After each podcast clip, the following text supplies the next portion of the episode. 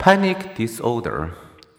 For the one person in 75 with panic disorder, anxiety suddenly escalates into a terrifying panic attack, are minutes long episodes of intense fear that something horrible is about to happen. Physical symptoms such as irregular heartbeat, chest pains, shortness of breath, choking, trembling, or dizziness may accompany the panic. One woman recalled suddenly feeling hot and as though I couldn't breathe. My heart was racing and I started to sweat and tremble, and I was sure I was going to faint. Then my fingers started to feel numb and tingly, and things seemed unreal.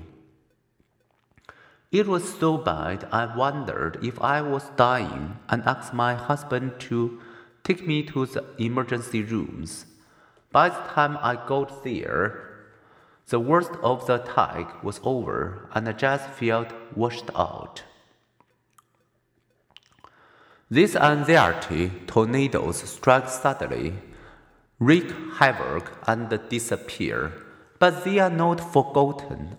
Ironically, worries about anxiety, perhaps fearing another panic attack, or fearing anxiety caused sweating in public, can amplify anxiety symptoms. After several panic attacks, people may avoid situations where the previous panic attacks have struck. If their fear is intense enough, people may develop ago Phobia, fear or avoidance of situations in which escape might be difficult when panic strikes. Given such fear, people may avoid being outside the home, in a crowd, on a bus, or in an elevator.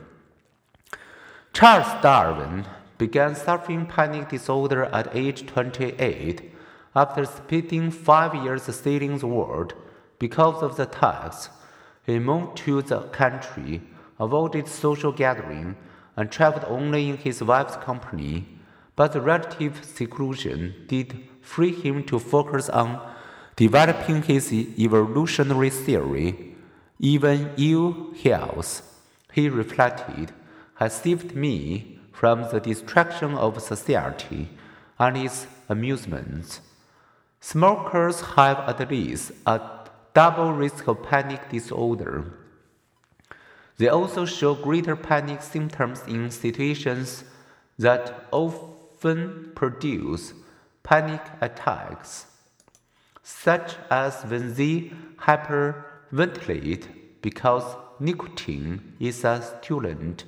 Lighting up does not lighten up.